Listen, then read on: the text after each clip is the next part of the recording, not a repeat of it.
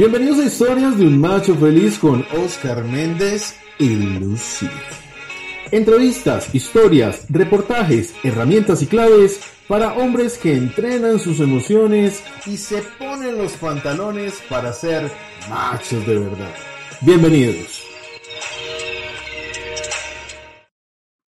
Bienvenidos machos a este podcast de los miércoles Hoy, como siempre, con un invitado de lujo.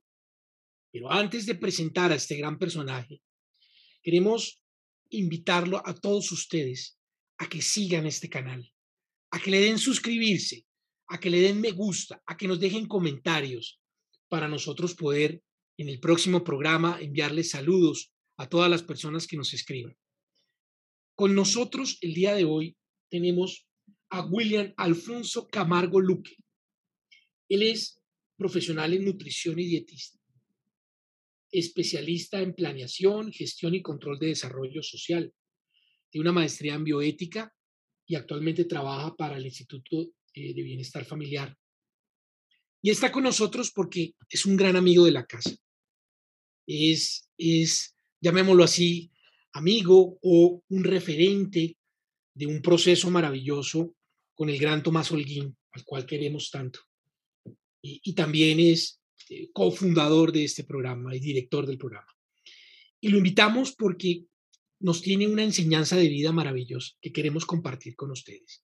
Pero antes de darle la entrada a William, vamos a darle la bienvenida a mi Lucy. Hola, Lucy. Hola, hola, hola a todos nuestros machos que nos escuchan todos los miércoles y están ahí atentos a todos esos hombres maravillosos que se conectan cada miércoles con nosotros. Y bueno, yo de verdad que me encanta la frase de Oscar cuando dice invitados de lujo. Realmente son invitados porque a esta casa y a esta familia van llegando seres tan maravillosos, con una sensibilidad humana y sobre todo hombres que, que quieren contarles a todos los hombres que nos escuchan otras nuevas posibilidades, eh, tal vez están allá escuchándonos y pensando, ¿qué hacer con esto? ¿Qué hacer con esto? Y bueno, y llegan los miércoles con historias de un macho feliz y hoy creo que este invitado realmente va a tocar muchos, muchos corazones. Le damos la bienvenida a Historias de un macho feliz a William. Muchas, muchas gracias por acompañarnos. Hola William, ¿cómo vas? Para mí es un placer, es un gusto, es de verdad agradable y, gracias de verdad por, por esta invitación. Eh, eh, Tomás Holguín, mi gratitud de verdad con él es una persona que yo creo que Dios puso en mi vida por intermedio pues de otra persona que amo mucho, que es un hermano mío. Y decidí aceptar esa, esa invitación con Tomás para poder eh, abordar, abordarme en un momento que diría yo, el momento más crítico de toda mi existencia. No, muy bien, William. Y de verdad que de eso se trata. Digamos, eh, yo sé que no lo entendemos todavía como, como hombres eh, y como machos felices, pero lo entenderemos. Que hay momentos de nuestras vidas que requerimos ayuda. Y que a veces levantar la mano es válido. Y olvidar ese aprendizaje que tenemos, que nos enseñaron en la, en la casa, que, que, que, usted, como usted puede solo, usted puede solo. No, señor. Hay momentos en la vida, en situaciones de difícil manejo, que requerimos ayuda y tu hermano pues te, te contacta con, con alguien que te puede ayudar, con alguien que sabe escuchar y te puede ayudar a construir.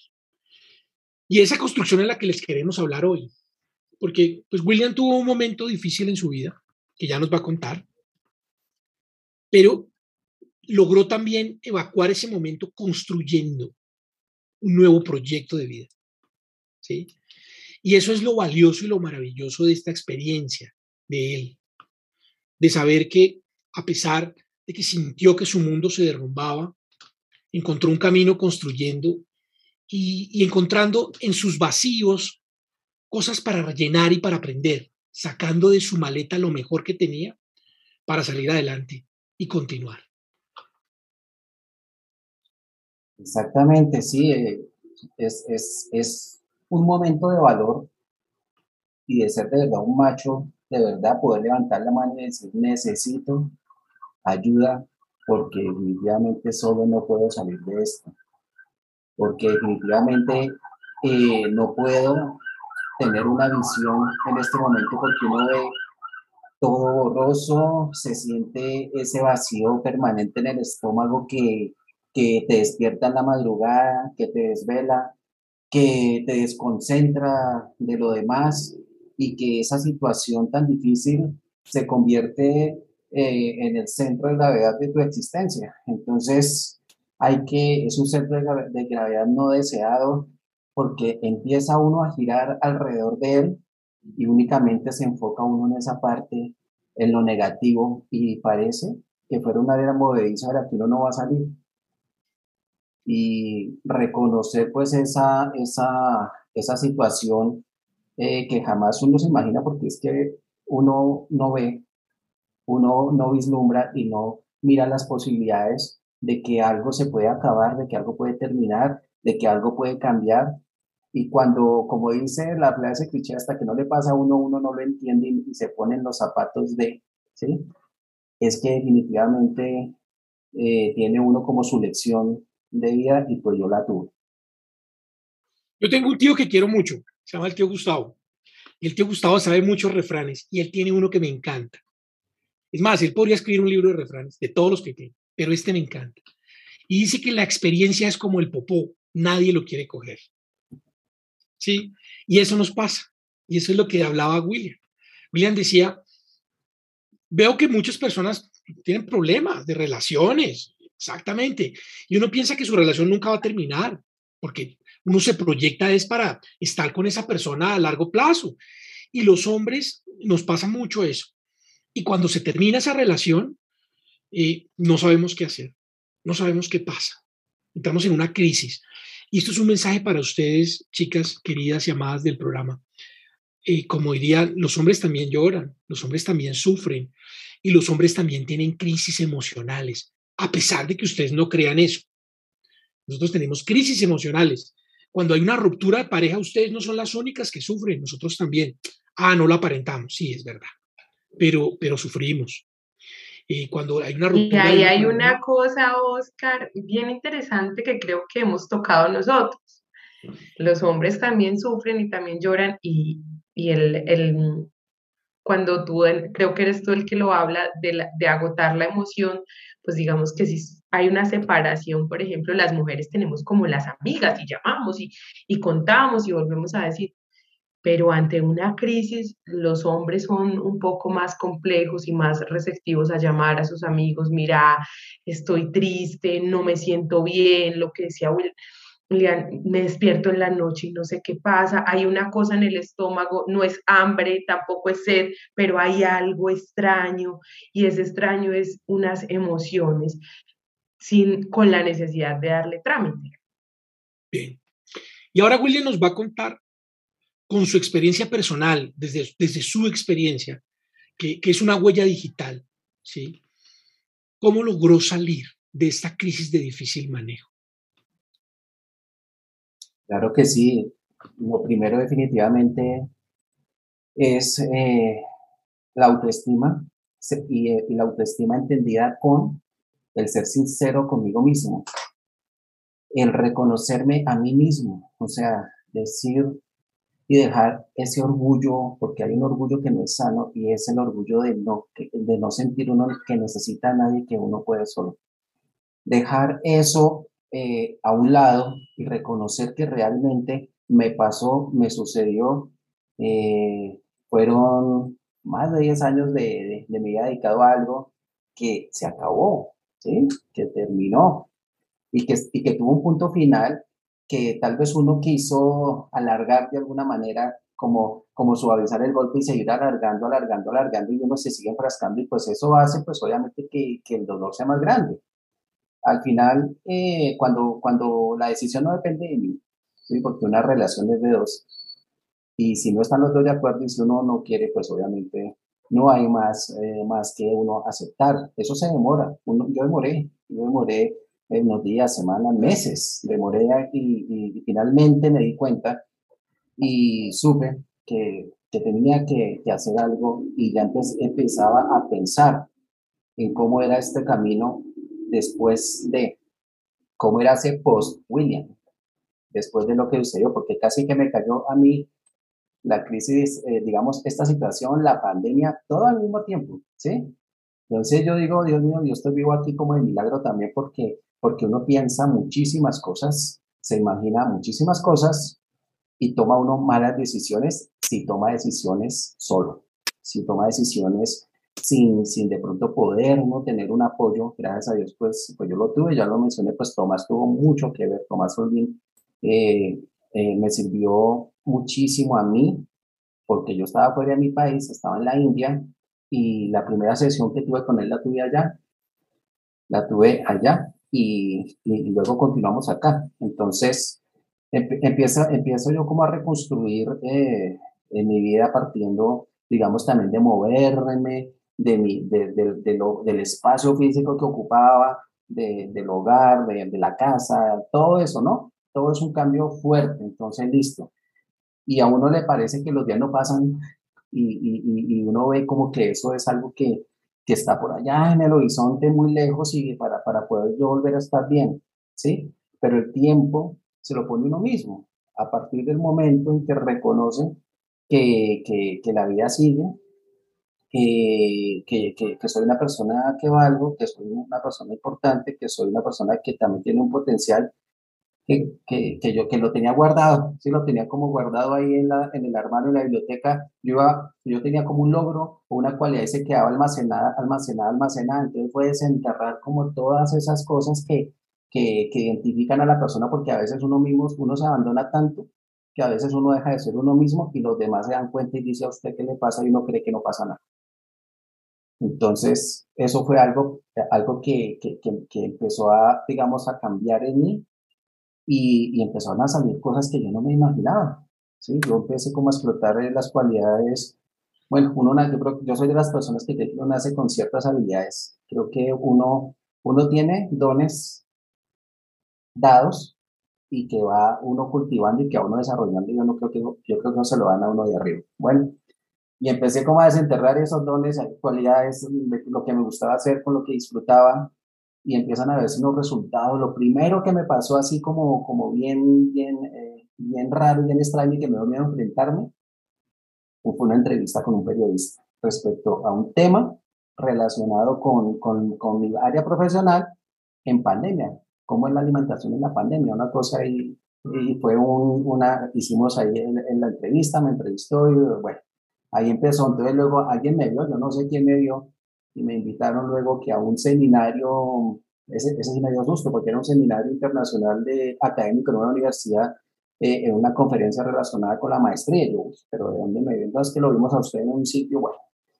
Y empecé a preparar el tema y estaba yo pues con unas personas que yo tenía mucho susto porque era el director no sé qué de la OEA, el no sé qué de la ONU, el, el exministro de no sé qué, o sea, compartiendo escenario con unos conferencistas y, y, yo pues me asusté mucho, pero, pero dije, no, yo puedo y, y yo, mi proyecto de vida es este y esto es algo que estaba presentando y lo bonito de las crisis, ¿sí? Es que después de las crisis, o sea, vienen unas cosas que si uno cree que puede, que, que, que, que puede uno avanzar y salir de ellas, se presentan una, unas, unas oportunidades muy, muy grandes en la vida. Entonces, digamos, empecé yo obviamente a, aceptar mi espacio nuevo, que es este en el que estoy ahora. Este es un apartamento pues que, que tenía antes de, de, de, todo lo que había sucedido, a, a, a, moverme en otros espacios, a compartir eh, eh, situaciones que antes había dejado como en el olvido. Uno a veces se olvida de los amigos, de personas que, con las que uno trabajó y como a retomar lo bueno, uno conoce muchas personas, pero tiene en realidad pocos amigos. Pero esos amigos siempre están ahí y en mi caso estuvieron también ahí. Y, y pues uno al final, como hombre, pues eso es un, un ejercicio muy bonito, poderse uno abrir, ¿sí? Con, con, con, eso yo lo hice después de, de, de, abordar mi problemática primero con, pues, con una persona como Tomás. Eh, empecé como a abrirme un poco más y la vida pues da tantas vueltas da tantas vueltas, o sea, yo estoy asombrado que aquí les cuento, la persona con la que, con la que yo estaba me ha vuelto a llamar, ¿sí?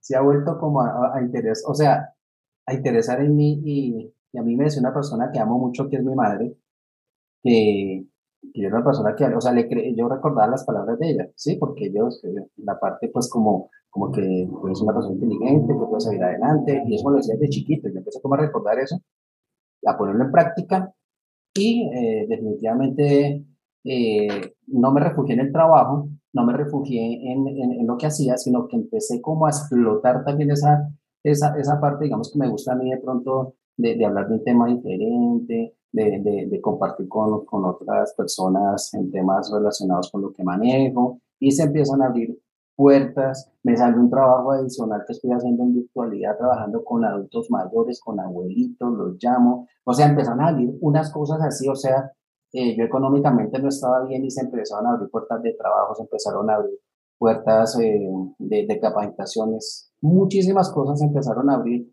¿Y, ¿Y qué pasa? Pues que en este momento, pues afortunadamente puedo decir que he logrado una recuperación tal que me siento, o sea, me siento muy bien. Me siento, digamos, tengo una paz, tengo una tranquilidad, tengo algo que hacía mucho tiempo no sentía, ¿sí? Y fue pues, tuvo que seguramente ocurrir esta crisis tan, tan difícil en mi vida para poderme acordar que yo me abandoné a mí mismo en algún momento y que eso a la final si uno, si uno lo deja avanzar, pues desemboca pues en estas situaciones tan difíciles. Y eso es lo importante, por eso, por eso tu testimonio es vital para este programa. Porque nosotros encontramos dos cosas, lo más importante, y es la crisis como una oportunidad para construir. ¿sí? Resurgir de las cenizas como el ave fénix. Mm. Pero también importante de lo que tú narras es entender lo que pasaba y es que nos vinculamos en pareja y olvidamos que yo tengo una vida y empiezo a vivir mi vida en función de la relación de pareja. Y me olvido de que es mi vida, tu vida y nuestra vida juntos, ¿sí? Como diría la maestra Gloria Sierra. Y es por eso tan importante que siempre tengamos nuestros proyectos personales. Los proyectos que ella tenga o él tenga como pareja y nuestros proyectos en pareja. Pero tenerlo claro, hay que tener eso. Y ahora que recuperaste tu plan de vida, tu proyecto de vida, tu misión, pues todo empieza a fluir, todo empieza a cambiar desde que eres consciente de, tu apertura, del cambio, de una crisis, de cómo evacuar una crisis. Tanto es así que lo manifiestas. La persona que, que me deja o que termina la relación vuelve porque vuelve a ver ¿sí? A alguien diferente. Y eso es lo, eso es lo bonito y lo maravilloso. Entonces, por eso era que queríamos invitarte a este programa para que, les, para que los hombres escucharan de hombres que han vivido estos procesos y que realmente siempre hay una esperanza para salir adelante. Yo me imagino que cuando en todas las charlas que tuviste con Tomás, encontraste el tu ikigai y encontraste tu sueño para construir a partir de ahí porque un sueño siempre nos salva. Y la invitación es esa. Si, hombre, si se siente agobiado, si está pasando por, por una situación difícil, si no puede cargar con ese peso de esa ruptura de pareja, de la crisis que tenga, de la situación que tenga, vale la pena levantar la mano. Siempre vale la pena levantar la mano. No va a dejar de ser hombre por hacerlo. No va a dejar de ser usted por hacerlo. Pero la ayuda es necesaria y se vale hay dos cosas que me encantan y, y, quisiera resaltarlas y es, como William dice, a reconocer los vacíos. O sea, yo reconozco que hay algo vacío, entonces cuando lo reconozco es que también tomo el camino y la conciencia para decir de qué lo lleno, de qué quiero potencializar esto. Y otra de las cosas es desde el orden de la gratitud, de cómo este momento de dolor, de tristeza, que sabemos que muchos hombres pasan por esta situación, él hoy agradece porque fue la oportunidad, tal vez en ese momento de oscuridad, como de pandemia, porque además era oscuro, pandemia, toda la situación, lejos de su país, o sea, eso también complica un poco, pero que hoy puede decir, y, es algo muy bonito que lo siento en su testimonio, es esa gratitud. Agradece porque fue una oportunidad que al principio se vio oscuro, pero que después han salido cosas que él mismo dice, ni yo me lo esperaba, o sea, ni yo me esperaba esto, ni yo me esperaba todos estos regalos, pero fue también en el momento que aprende a agradecer, que aprende a reconocer sus vacíos, que pide ayuda, que dice, necesito ayuda, que levanta la mano, que empieza su trabajo personal, que también empiezan a llegar un montón de cosas que la vida y que Dios le tenía preparado. Sí, y también es, es muy importante eh, no ser eh, indiferente ante las personas que nos rodean y nos conocen, porque a veces ellos se dan cuenta y uno no. A veces ellos saben y, detectan y uno no porque uno está inmerso en la situación. A mí me sirvió, por ejemplo, como decías al comienzo, Oscar, eh, que me preguntabas, mi hermano fue el que dijo por qué tal cosa. Entonces uno debe ser sensible también, sobre todo a las personas a las que más uno le importa, escucharlas en ese aspecto. Claro, claro. Y, pero, pero mira que nosotros no estamos abiertos a la situación, sino cuando hay una crisis. O sea, cuando realmente perdemos el control, porque como estamos inmersos en la situación, estamos omni, tenemos la visión sesgada completamente, pues no, no podemos verlo, pero es importante. Y lo, también lo, importante también de entender es que nunca es tarde para empezar. Nunca es tarde para empezar un proyecto. Nunca es tarde para empezar a construir un sueño. Nunca, nunca es tarde para explotar los dones que tienes. Porque lo que me encanta de William es, ahora en su segunda faceta, yo lo llamo en la segunda temporada de William. En esta segunda temporada tenemos un William conferencista, tenemos un William que, busca otra manera de, tener recursos y eso es lo importante. ¿sí? Eso es lo que se vale, eh, poder tener, reinventarnos, no quedarnos con el, con el William del pasado. Y también quiero hacer un llamado a todos ustedes para que entiendan algo. Y es que nosotros los hombres no somos iguales todo el tiempo. También evolucionamos con el tiempo y vamos haciendo una mejor versión. Este William 2.0 pues era mejor que el 1.0 y por lo tanto merece otra oportunidad para que lo miremos de otra manera, ¿sí? Porque es una persona que tiene una experiencia maravillosa de una vinculación anterior y que seguramente su próxima vinculación va a ser mucho mejor con ese aprendizaje. Entonces, invitarlos también a arriesgar, porque el hecho de haber pasado alguna situación en una, en una relación no quiere decir que no que nos cerremos a nuevos vínculos, ¿sí? con esta construcción, lo importante es trabajar en nosotros mismos. Lo que tú decías al comienzo es reconocerme y, aceptarme, quererme y darme un cuidado, tener un autocuidado para mí. Qué, qué bonito, de verdad, William. Y te Me encanta cómo lo defines, esa segunda temporada.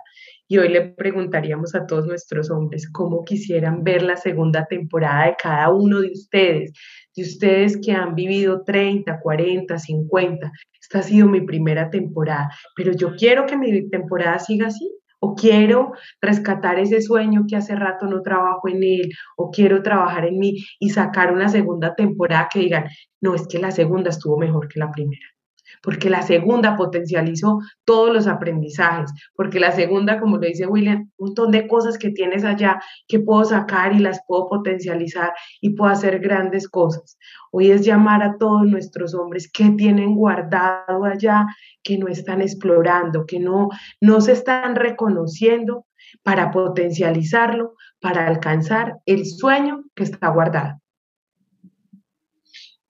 De verdad, William, ha sido un placer escucharte. Tomás no, no, no pudo haber elegido una persona mejor para ayudar que, tú, porque tienes de verdad mucho, mucho para darnos y, espero a los machos que nos escucharon y, a todos los seguidores de este programa hayan entendido la maravillosa experiencia de este hombre que está recargado y con lleno de vida para una segunda temporada.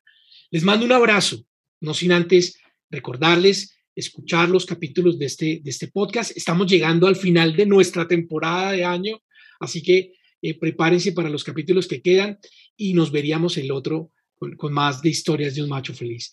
A todos los machos, gracias. Nos vemos. Chao, William. Chao, chao. Lucy. gracias, chao, chao, todos. Chao, gracias. Estas fueron las historias de un macho feliz con Oscar Méndez y Lucy. Recuerda seguirnos en redes sociales como arroba el macho feliz. Nos vemos en el próximo capítulo con más herramientas y claves para hombres que entrenan sus emociones, te ponen los pantalones y se atreven a ser machos de verdad.